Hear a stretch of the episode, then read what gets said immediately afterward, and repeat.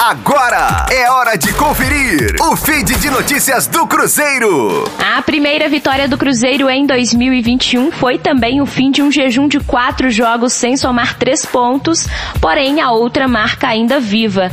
Desde os 2 a 1 diante do Operário na 36ª rodada da Série B no dia 20 de janeiro, um atacante não marca gol pelo time. Contra o RT, o zagueiro Manuel e o meia atacante Marcinho foram os autores. A situação, porém, não causa preocupação em Felipe Conceição. O treinador destacou que não é questão de reflexo a falta de gols para os jogadores que atuam mais adiantados no esquema tático. Rafael Sobis, Marcelo Moreno e Thiago são opções de centroavantes. Sobis fez gol diante do Operário, mas ainda não balançou as redes na nova temporada.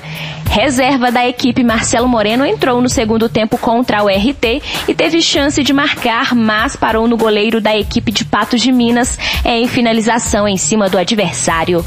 Rosane Meirelles com as informações do Cruzeiro na Rádio 5 Estrelas. Fique aí! Daqui a pouco tem mais notícias do Cruzeiro. Aqui, Rádio 5 Estrelas.